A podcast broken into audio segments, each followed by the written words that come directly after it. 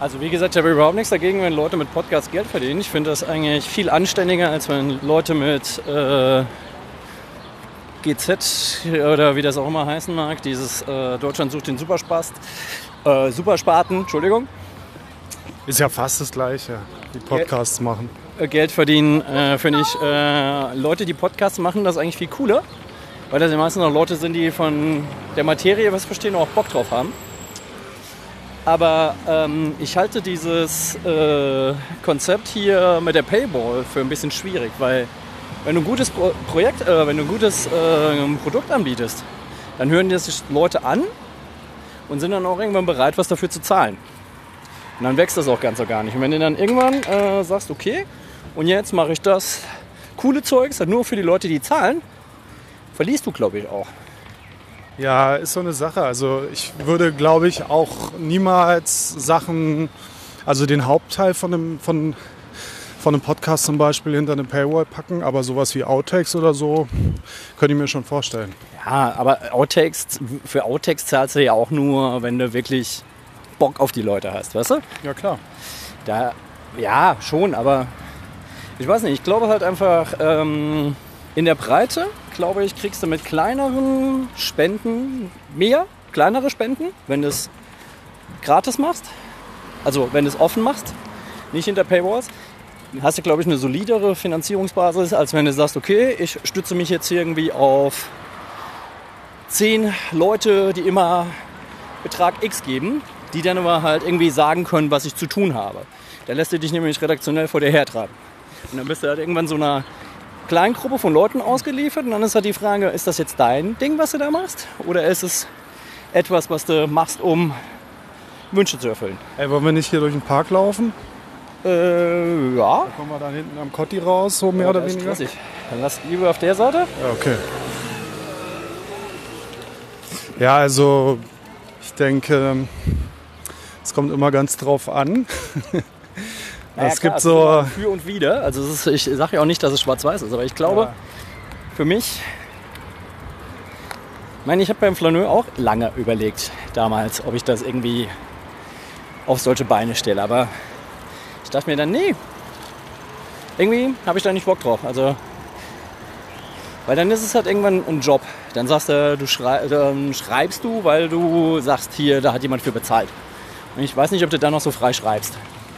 Ach, ich glaube, so richtig frei ist man ja nie wirklich. Und ähm, äh, also ich fühle mich jetzt auch nicht so irre frei. Also es gibt schon, ich denke, man hat schon immer viele Dinge im Kopf und versucht irgendwie Sachen zu erfüllen oder also ich glaube, das hat man immer so ein bisschen. Aber ist, das ist ja nicht das, was ich meine. Ich meine, das Ding ist halt einfach, ähm, du baust dir dann irgendwann eine Finanzierungsstruktur auf und denkst, ja cool, damit kannst du ein neues Equipment kaufen und dies und das.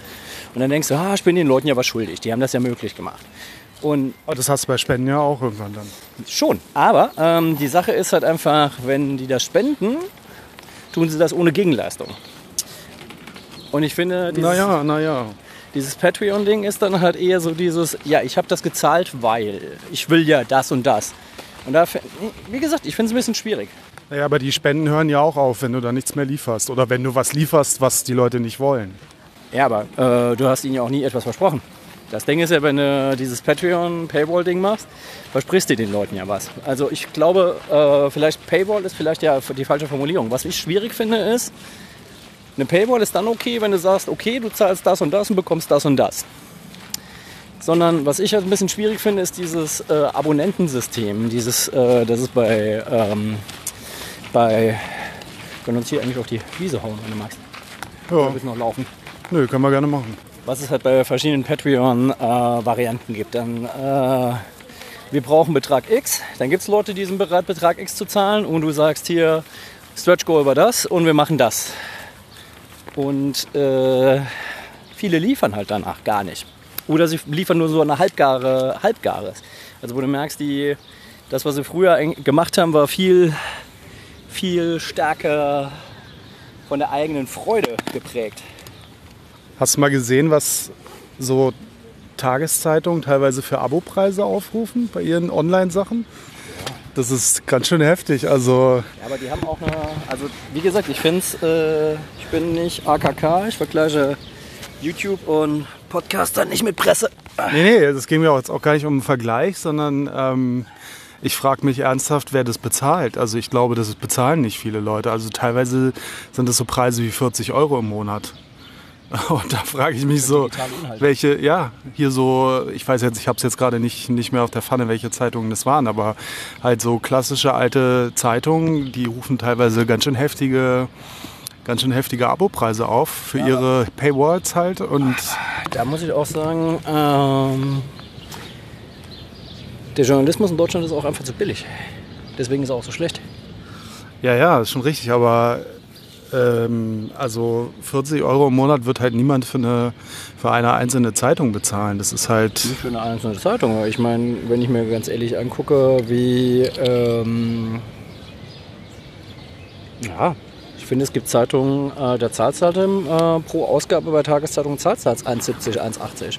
Wenn die das halt hochrechnest auf den Monat, ja, 14 ja, Euro sehr günstig. das ist schon klar, aber weißt du, hier so in Netflix-Zeiten, wo die Leute in Zehner gewohnt sind irgendwie und dann alle Filme aller Zeiten bekommen, so gefühlt.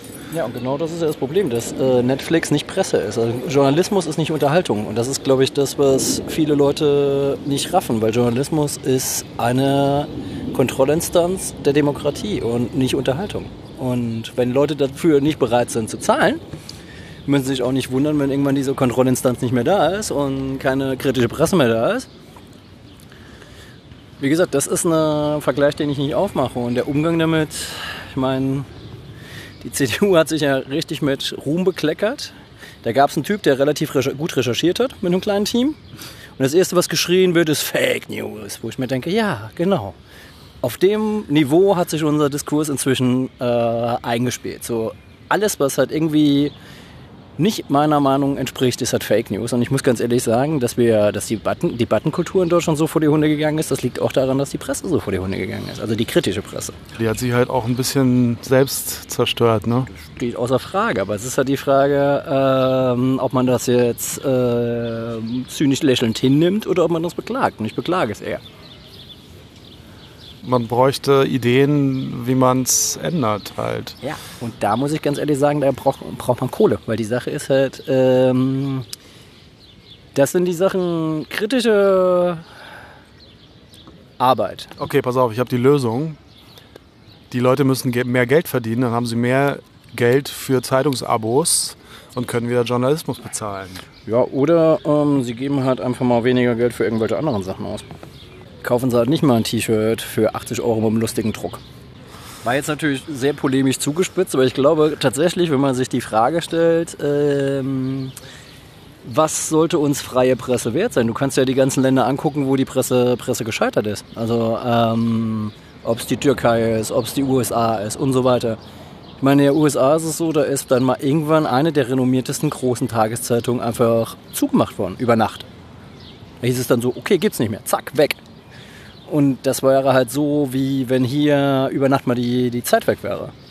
Ja, trotzdem, es muss halt schon im Verhältnis stehen zu dem, was die Menschen verdienen. Und ähm, ich glaube, so dieses 10 Euro Netflix-Abo oder was auch immer, Abo, Musik-Abo und so, da das ist ich so. ganz ehrlich sagen, wenn das man sind- das mal in Relation setzt, guck dir deinen GEZ-Beitrag an. Der ist nicht besonders hoch für das, was du dafür bekommst. Wenn man sich anguckt, was da mitfinanziert wird, da gibt es Sachen von Dreisat, von Arte, von Deutschlandfunk ja. und so weiter. Und das sind alles relativ coole Sachen. Es ist halt die Frage, äh, wenn die Leute dann jammern, ah, ich krieg ja nichts dafür. Es ist nur die Frage, kriegen sie nicht das, was sie gerne hätten dafür? Weil etwas dafür kriegen, tun sie ja. Wie gesagt, ich denke, es muss halt im Verhältnis zu, ihren, zu ihrem Einkommen stehen, was ein bisschen ausgewogener ist. Ja, also, aber da so, drehen wir uns ein bisschen im Kreis, weil die Sache ist halt einfach, hast ein geringes Einkommen, zahlst du diesen Beitrag ja auch nicht.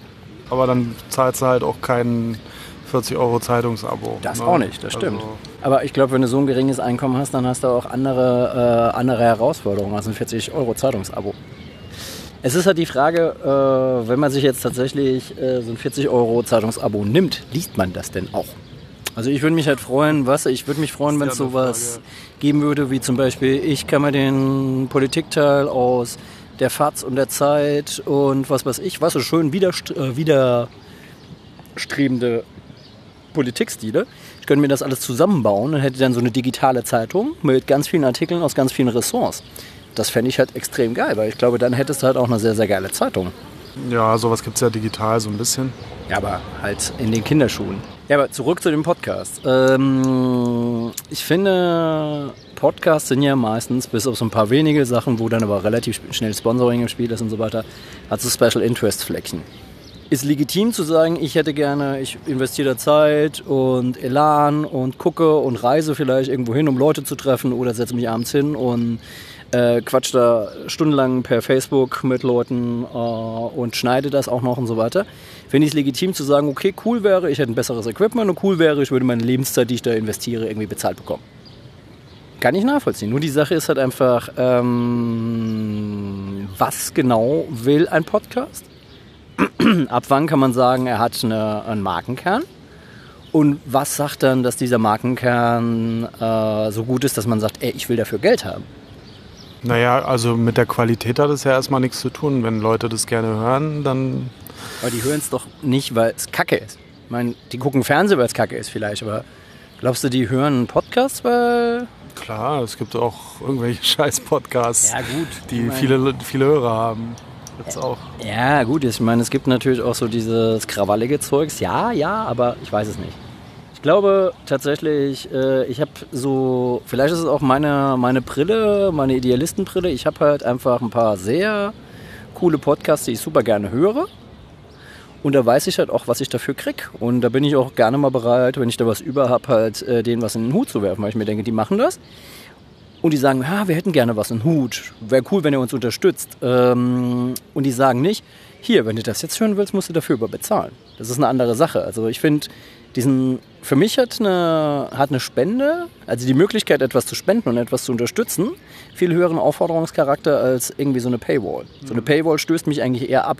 Und wenn die Leute sagen, wir machen das so oder so, weil wir Bock drauf haben, und es wäre halt cool, wenn du dabei bist bei diesem, bei diesem Ding und was mit reinschmeißt, finde ich das geiler als, ja, wenn du dabei sein willst, musst du bezahlen. Finde ich auch besser, aber es gibt halt verschiedene, verschiedene Modelle, die auch für verschiedene Leute funktionieren, glaube Ja, ich. Also ich Mein- meine, es gibt auch Podcasts, die ich höre, wo mich dann die Finanzierungsmodelle so ein bisschen annerven. Also, dass du jetzt irgendwie in, teilweise in so Ami-Podcasts oder auch in anderen äh, irgendwie drei, vier Werbeblocks hast oder so, wo wirklich jedes Mal immer die gleichen Sponsoren äh, Ads runtergelabert werden. Das ist äh, schon, Würde ich nicht hören. Wenn dann der Rest des Inhalts trotzdem interessant genug ist, dann Aber ich glaube trotzdem, dass ich nicht hören würde. Einfach, Aus weil es mich zu Prinzip. sehr- Weil es mich zu sehr nerven würde. Ich versuche halt möglichst werbefrei zu leben. Ich glaube, die einzige Werbung, die ich, äh, die ich duldend hinnehme, ist die Kinowerbung. Und auch da finde ich es geiler. Aber die ist doch mega ätzend. Kinowerbung. Also gehört wirklich zu den anstrengendsten. Zur das ist ein, mit ein Grund, warum ich nicht gerne ins Kino gehe. Es kommt auf die Kinos an. Wenn du so einen großen, dicken Kino bist, dann hast du auch schlimme Werbung. Wenn du so ein kleines ist, wenn du jetzt in die äh, Namennennung, Werbung, in ein York-Kino gehst. Und auch so die Werbung aus den 70ern läuft oder so. Oder? Nein, wenn du in ein York-Kino gehst oder so, hast du ja eine andere Werbung. Das ist ja, halt schon irgendwie. gen- Na, die 70er wäre natürlich geil, wenn du dann halt La Linea hättest, weißt du, so, das war ja halt einfach ein Einspieler. Das war ja quasi ein Vorfilm, wo du dann dieses schimpfende Strichmännchen hattest. Das fände ich halt auch mega, mega nice, aber hast ja nicht mehr. Lieber, wie gesagt, Finanzierungsmodelle. Es gibt halt so. Bei Podcasts ist es, glaube ich, ist es auch so, dass es mich nicht so hart nervt wie jetzt bei diesen Vlogs. Also ich glaube, der Vlog ist der Vlog im Herzen, äh, im Herzen jedes anständigen, anständigen Content-Vampirs. Nee, Quatsch. Meinst du dann so die versteckte Produktplatzierung oder nee, was? die Videovlogs. Äh, also so Vlogs ist ja das Video, ja. bla bla. Aber welche Werbung meinst du da jetzt? genau? Nee, nicht die Werbung, sondern äh, die Finanzierung. Ich glaube, bei den Podcasts finde ich es, ähm, die sind ja gar nicht mal so groß. Hörpodcasts. Also Videopodcasts finde ich ja viel schlimmer. Vor allen Dingen, wenn es dann auch noch so ein, ähm, so ein Feiern ist. Ich kann ja jetzt viel von Spielen reden. Also eher viel von Spielen reden, weil das sind die Vlogs, die ich momentan ziemlich viel gucke. Da sind ganz schlimme Sachen dabei. Da sind so Sachen dabei, wo du genau weißt, die besprechen das, weil das jetzt einfach Hype ist. Vor zwei Jahren haben sie noch geile, kleine Independent-Sachen besprochen. Machen sie heute nicht mehr, decken sie nicht mehr ab, weil bringt ja nichts. Ist ja kein Hype, gibt ja keine Klicks. Äh, Du äh, guckst natürlich mehr Klicks, mehr, ähm, mehr Kohle über, ähm, darüber. Also mache ich das. Und ich finde halt einfach, es gibt ganz, ganz wenige Videovlogs, die ich kenne, die sich so treu geblieben sind, dass du nicht irgendwann das Ge äh, Gefühl hast, so also die meisten haben sich selber korrumpiert. Also wenn sie dann Klicks kriegen und Reichweite, dann können sie natürlich mehr machen und dann wollen sie halt einfach mehr Reichweite und dann machen sie dies und das. Ich finde es ab und zu mal okay, irgendwas zu machen, wo man sagt, das ist ein Business Move. Aber bei denen ist es dann nur noch Business Move und nichts mehr Liebhaberei. Und es gibt halt relativ wenige, die das tatsächlich äh, so aus der Liebhaberei machen. Und die gehen ähm, mehr und mehr aus dem Netz. Und ich muss ganz ehrlich sagen, das ist halt etwas, was ich viel, viel trauriger finde, weil diese ganzen kommerzgesteuerten, äh, klickgesteuerten, einnahmengesteuerten Sachen, ich finde sie cool, aber ich finde die Herzblut-Sachen geiler. Und ich glaube, ich, ich schmeiß lieber jemanden mit Herzblut was in den Topf, als den anderen. Ah, der alte Idealist wieder, schlimm. Und dann ist halt auch, ich finde auch an manchen Stellen halt einfach diese, diese Erwartungshaltung auch von manchen Leuten. Weißt du, wenn ich nichts bezahle, kann ich auch nichts erwarten. Da gibt es Leute, die setzen sich dahin, besprechen super ausführlich ein Spiel. Ganz sachlich, so mit Regeln und bla bla. Setzen sich da 35 Minuten hin. Also 35 Minuten Nachschnitt. Ja. Setzen sich da wahrscheinlich 90 Minuten hin, mhm. um das zu machen. Plus die, die Schnittzeit. Ja. Stellen das rein, kostet nichts. Und die Leute sagen, äh, nee, aber das, mh, uns viel zu lange und äh, äh, äh. Und warum? Und das ist ja gar nicht meine Meinung. Äh, Daumen runter. Wo ich mir denke, ganz ehrlich, was ist das eigentlich für eine Haltung, äh, einen Daumen runter zu geben, weil ein Rezensent irgendwie über das, was äh, ein Spiel, das du vielleicht oder Buch oder was auch immer, was du vielleicht ganz gut findest, wenn der das halt irgendwie kritisch, äh, äh, kritisch anfasst. Daumen runter. Und das ist halt auch so eine, ich glaube, diese Daumenökonomie ist auch noch sowas, boah, nein, müssen wir das andere Thema wechseln, sonst steigere ich mich rein. Manchen Leuten würde ich gerne die digitalen Daumen brechen. Okay, Themawechsel. Das Lustige ist, wir wollten uns ja das letzte Mal eigentlich treffen und wollten so ein Fake äh, machen, dass ich der Markus bin, äh, der AfD-Markus und ähm, du mit mir. Was haben sie getrunken? Wodka? Wie bitte? Habe ich was vergessen? Na, hier mit Nazis trinken. Es gab doch dieses eine Ding von der Süddeutschen. Ach so. Wo wir auch wieder bei dem Ding sind, äh, kritischer Journalismus. Früher hätte irgendein Redakteur hätte ihm das um die Ohren gehauen und gesagt, mhm. ey, wo ist deine Distanz? Was ist das? Wo ist deine Distanz? So geht das durch. Hey, gibt Klicks. Ja. Verharmlosen wir den? Hm, ja. Machen wir den salonfähig? Hm, ja. Aber geil, gibt Klicks. Ja. Und ja, das war eigentlich unser Gag. Wir wollten eigentlich, äh, dass du der SZler bist und ich äh, der AfDler und wir dann trinken. Aber da ist so viel passiert dazwischen. Äh, die CDU wurde zerstört von sich selber. Also diese Frau. Also das ist wirklich. Äh, die hat neulich Trump gelobt. Das ist ein Punkt, ja. wo es mir, wo es mir anfängt zu gruseln. Nee, ich finde, also die eine Sache ist ja, dass man jetzt mit Leuten politisch nicht übereinstimmt, aber die scheint auch einfach nicht besonders helle zu sein. Also ähm, wie man wirklich in einer Linie gleich mehrere so Klopper bringen kann.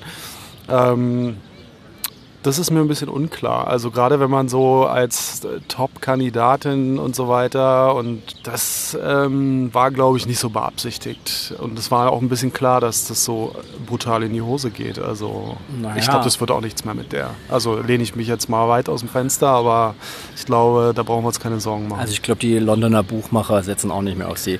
Aber ähm, ich meine, gibt ja noch, geht ja noch geiler. Ich meine, hier diese, die beiden. Die ich habe allerdings auch gesagt, dass Trump nicht Präsident wird. Also. Ja, das habe ich aber auch gesagt, leider. ähm, nee, aber diese beiden österreichischen Fuzis.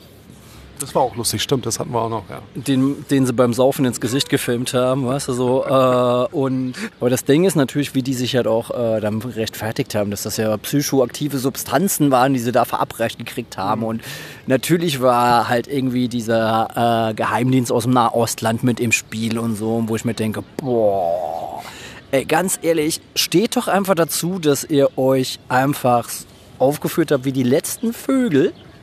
Na gut, ich meine, AKK hast du beim Nix-Peilen ins Gesicht gefilmt. Ist auch okay, aber. Äh, ich Siggi haben sie neulich auch ins Gesicht gefilmt, wo er dann irgendwie bei, ich weiß gar nicht mehr, wo er saß, ich glaube bei der Anne Will, ganz breitbeinig, so, die sind abgeschissen, aber unter mir, als ich noch Kanzler war, ja, da, hier, ich und Goldkettchen, wir haben den Laden noch gerockt, so.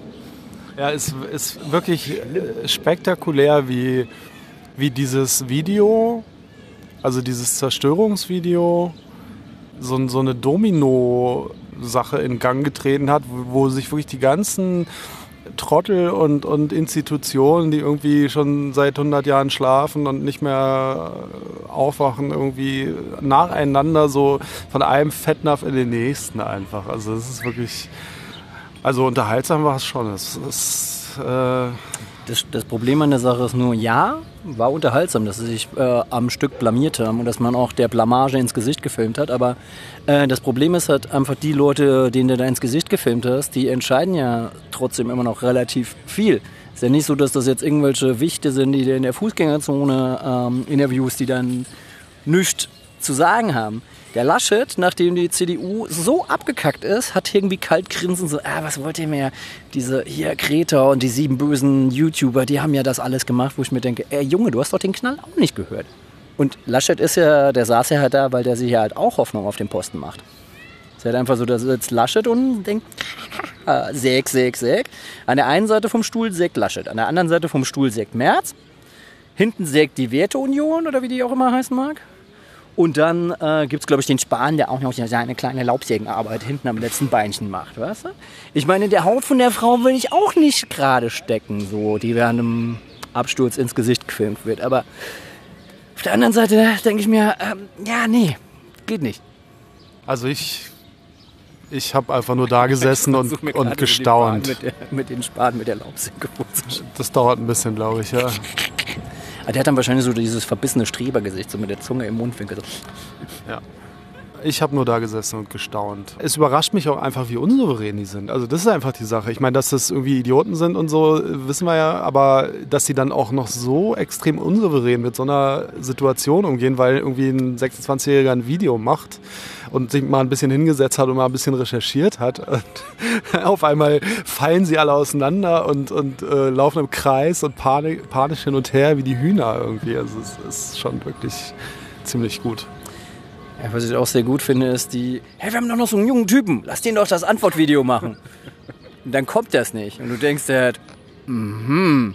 Ja. Na, wahrscheinlich hat dann wenigstens ein Berater gesagt, so, lass mal den Deckel auf dem Topf. Macht ja. das nicht auch noch? Ja, irgendjemand war klug bei der CDU. Ja, das Ding ist halt einfach, ich finde, der Typ ist halt auch so eine krasse Karikatur. Der sieht halt aus wie so ein, wie so ein Versicherungs- Vertreter mit 45, die ja. man dann irgendwie in die Waschmaschine gesteckt hat und es war halt 30 Grad zu warm. Ja, da wurde ja dann auch über Lookism diskutiert, ne, weil über sein Äußeres so viel geredet wurde, aber das Ding ist ja, der will ja auch so aussehen. Ja, der, der sendet damit ja auch eine Botschaft. Ne?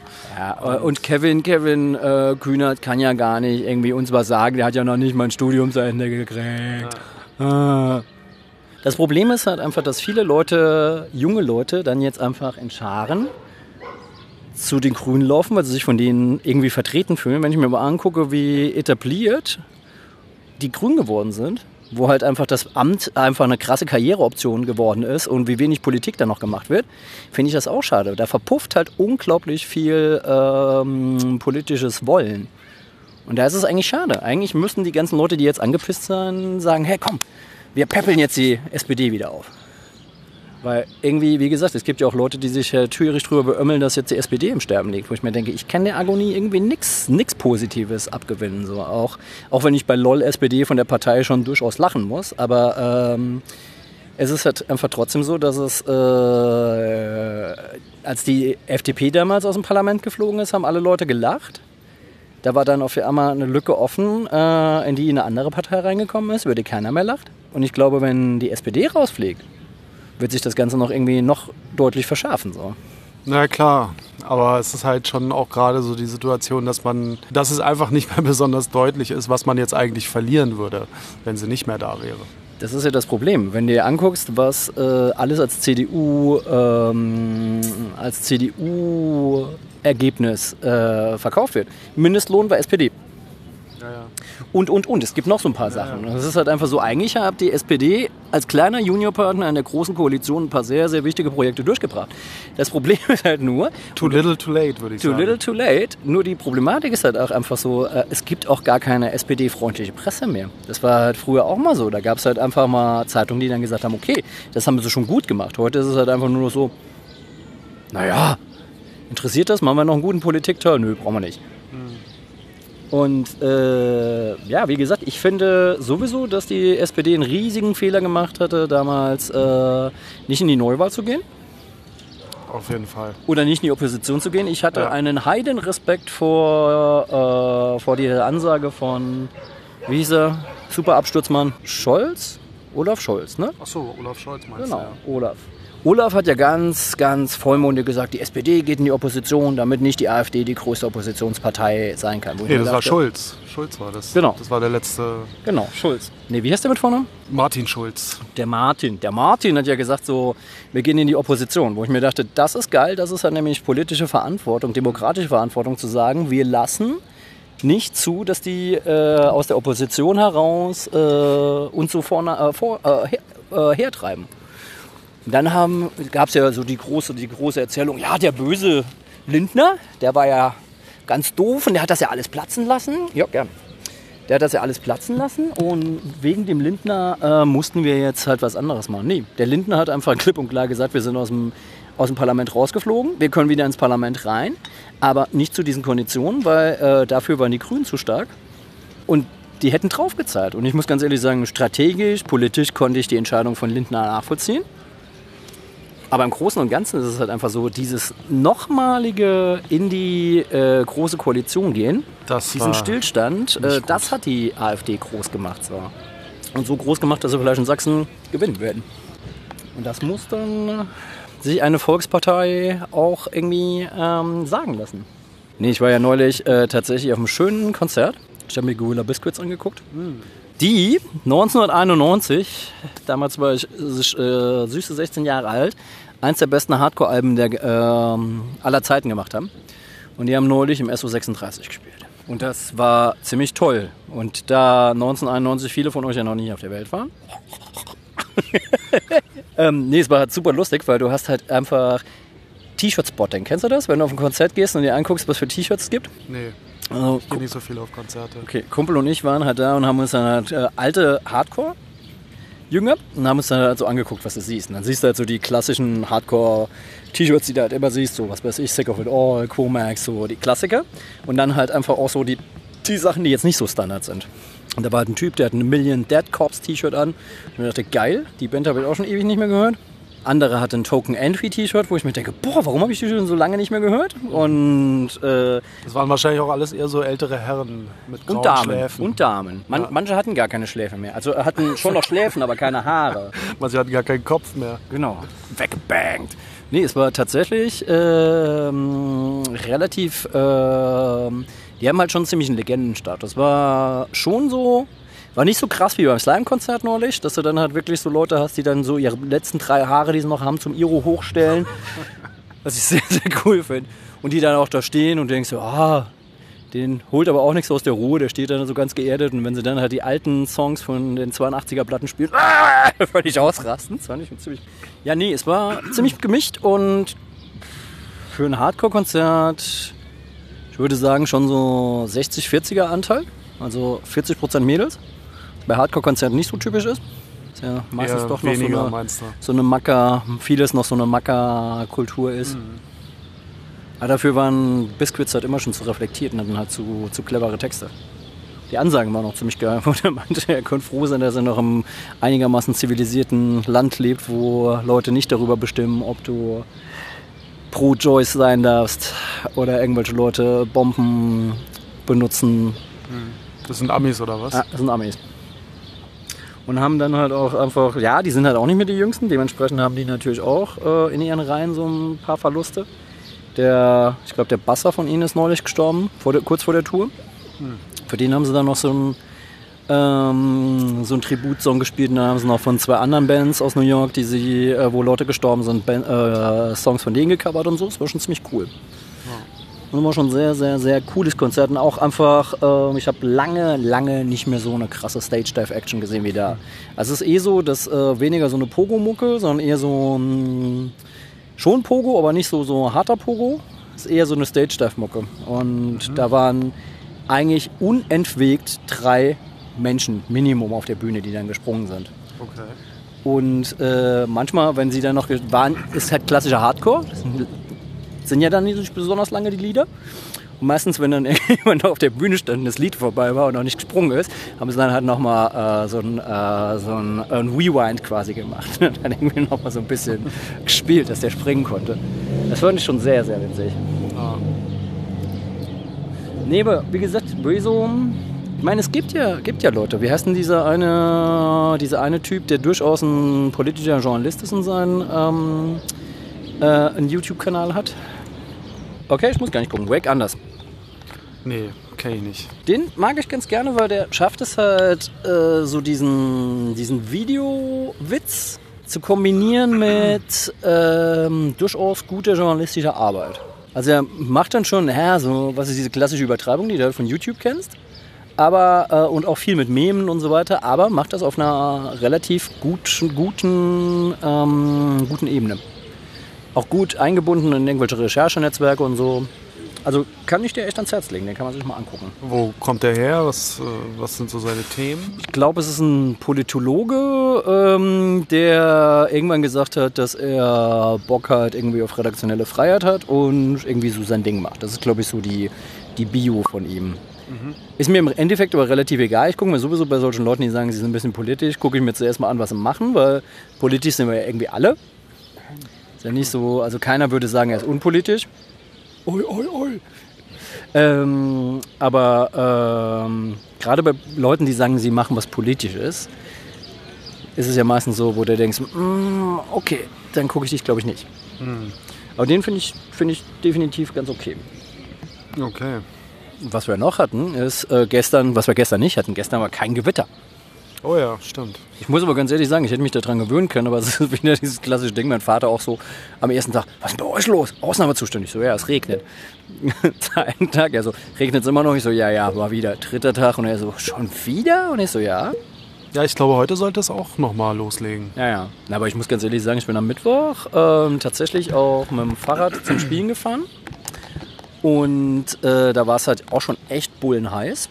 Sonnencreme drauf, geschwitzt und dann kam halt so ein krasser Wind und der ganze Staub, der auf der Straße lag, irgendwie auf der Haut geklebt. Ich habe mich so richtig paniert gefühlt. Und da bin ich halt äh, auf so einem Fahrradweg gefahren und vor mir fiel halt un ungefähr ja, der Durchmesser, also Durchmesser, nicht die Länge. Durchmesser von einer äh, Bierflasche. Ungefähr so ein dicker Ast fiel halt so vier Meter vor mir so auf dem, auf dem Fahrradweg. Okay. Ich mir dachte, Alter. Also ich habe schon gesehen, dass die Bäume sich ordentlich biegen und dachte mir, ich muss mich jetzt ein bisschen beeilen, um irgendwie rauszukommen. Aber ich dachte, wird wahrscheinlich nur ein bisschen, ähm, ein bisschen gewittern. Aber dieses, äh, dieser Ast, den fand ich dann, der war auch keine Blätter mehr dran und so. Der war wahrscheinlich auch morsch, aber trotzdem. Fand die Größe dann doch schon so ein bisschen beeindruckend. Ansonsten, ich weiß nicht. Na, aber ich meine, ganz ehrlich, bei der, wenn wir mal ganz kurz über Riso reden. Du musst dir Haben wir doch vorstellen, gerade schon eine halbe Stunde. aber du musst dir vorstellen, du hast als Partei quasi einen Freischuss. Du hast jemanden, der eine gewisse Anhängerzahl hat. Du hast quasi einen Freischuss mit einer, mit einer Wählerschicht zu reden, die du sonst irgendwie nicht abdecken kannst. Und statt dieses Potenzial zu erkennen, zu sagen, okay, da gibt's jemand, der macht uns ein Gesprächsangebot, wir sollen darauf eingehen, Fake News! Weißt du, so, äh, wo ich mir dann denke, wenn du so dem Diskurs einfach die Tür vor der Nase zuhaust, Naja, die wissen einfach, dass sie da keine guten Argumente haben. Also ich glaube, ich glaube, das war gar nicht das Ding. Das ist ihnen später aufgegangen. Ich glaube, in dem Moment war es halt einfach so, dass äh, die hatten das Potenzial, das sich da verborgen hat, überhaupt nicht erkannt. Weil ich glaube, diese Lebenswelt äh, von, ähm, von den jungen Menschen so weit weg ist von dem, was momentan Politik macht. Ich glaube, die Leute sind nicht unpolitisch, die Leute sind so von der Politik entfremdet. Oder die Politik ist so weit weg von der Realität. Das ist ja, schon echt gefährlich. aber das hat auch, glaube ich, gar nichts mit jungen Menschen zu tun. Also, ich meine, wer kann sich denn wirklich mit Politik identifizieren oder mit Parteien? Ich glaube, gerade bei jungen Menschen ist das Ding so, dass du später mal hm, irgendwie anders politisch bist oder politisch müde bist, das ist Normalität, finde ich. Aber ich glaube, gerade da, wo die Leute halt irgendwie noch von einem gewissen Enthusiasmus, einer Naivität und Idealismus getragen sind, so, das ist halt die Jugend. Und das zu verschenken, weißt du, so später, dass du so ein abgebrühter, zynischer Sack bist wie ich, äh, völlig okay. Ähm, kann man werden. Aber man hätte es nicht so wegwerfen sollen. Und ich glaube, sie hätten noch eine Chance gehabt, das irgendwie nochmal einzufangen, aber dann hat dieses Rumgeeiere mit, äh, wir ziehen unsere Geheimwaffe. Bei der Anne Will, nee, nicht bei Anne Will, bei Hart aber fair. Bei Hart aber fair hatten sie den, ähm, den, den, den Sprengsatz dabei. Den Sprengsatz. Sprengsatz, der den, den Sprengsatzblock hat. Der heißt Spreng, ist halt so ein politischer Berater, macht einen sehr, sehr geilen politischen Ach so, Blog. Der, ja, ja. Und hat mal Stoiber beraten. Mhm. Und dann wurde halt gefragt, ob so Klopper von der Kram-Karrenbauer oder von der AKK. Ich meine, es ist halt einfach so Pappkameraden schießen. Äh, ob so Klopper sich bei Stoiber halt auch ereignet haben. Und er so, mm, nicht nachdem ich da war. Man hat mich aus einem gewissen Grund eingestellt. Und da muss ich ganz ehrlich sagen, da musste ich halt auch so ein bisschen lachen, weil ja, politische Berater haben ihren Grund. Und äh, ich glaube, die AKK ist nicht so eine Instinktpolitikerin wie die Merkel. Der Merkel wäre so ein Klopper niemals passiert. Weil sie halt einfach das Gespür dafür hätte, äh, dass das nicht geht, was sie da macht.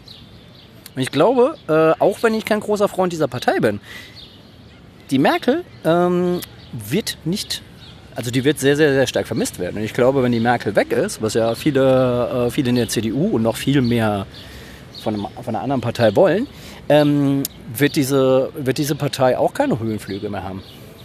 Da kannst du wohl recht haben. Deswegen haben die auch so riesen Schiss davor, äh, aus der Kroko rauszugehen. Weil momentan kann man immer noch sagen, die Andrea, die Andrea. Jetzt ja auch nicht mehr. Jetzt muss man sagen so, die anderen.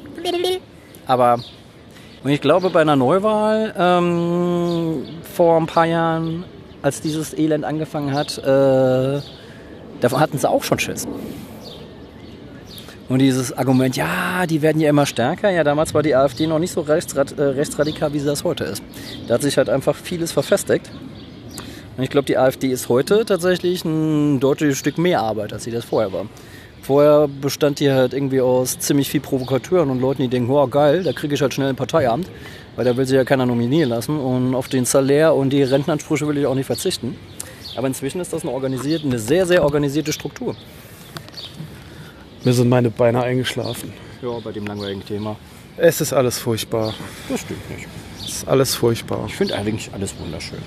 Ich habe gestern ein kleines furchtbar. Gürteltier gesehen und seitdem oh, habe ich gute Laune. Gürteltiere sind auch furchtbar. Mm -mm. Ganz furchtbar. Und Erdmännchen habe ich gesehen. Oh, Erdmännchen. Ganz schlimme Tiere. Und riesen Stachel, äh, Stachelschweine. Ach, Stachelschweine. Es lag so gechillt in seiner Höhle. Du hast halt nur die Nase gesehen. Es hat immer wieder die Nase in die Sonne gestreckt. Ich muss dir ganz ehrlich sagen, seit gestern glaube ich, eigentlich sollten wir ähm, den einzigen Gott, den ich sowieso vertretbar finde, ist dieser dicke, goldene. Ähm, aber eigentlich sollten wir alle eher so entspannt sein wie, wie dieses Stachelschwein. Vielleicht brauchen wir einfach entspanntere Götzen. Weißt du, einfach Sachen, die irgendwie mal ein bisschen weniger hektisch sind. Mehr Stachelschweine in der Politik. Nee, nicht Stachelschweine in der Politik, sondern mehr so, oh ja, ich leg mich in die Sonne, mach Siesta. Aber dann passiert ja auch nichts. Ja, aber ähm, das ist besser, wenn nichts passiert, wenn man entspannt ist, als dass man hyper. Oh, das aufgeregt nichts passiert. Hyperhektisch nur Mist macht. Also ganz ehrlich, manchmal. Also haben wir jetzt die Wahl zwischen ähm, aufgescheucht, chaotisch nichts äh, voranbringen und genau. vielleicht einfach mal entspannt nichts voranbringen. Nein, aber das äh, hier, eine Frau, die ich sehr gerne mag, die du glaube ich auch sehr gerne magst, die Frau Lindgren, sagte mal irgendwann. Und dann fehlt einem noch die Zeit, einfach mal so vor sich hinzustarren. Also ich glaube, wir sind momentan halt einfach so, wir packen uns die Tage so voll mit irgendwelchen Sachen und das und das und das und hier und das muss noch. Und ich glaube, manchmal so ein gewisser Grad Langeweile wäre, glaube ich, auch mal gar nicht mal so schlecht.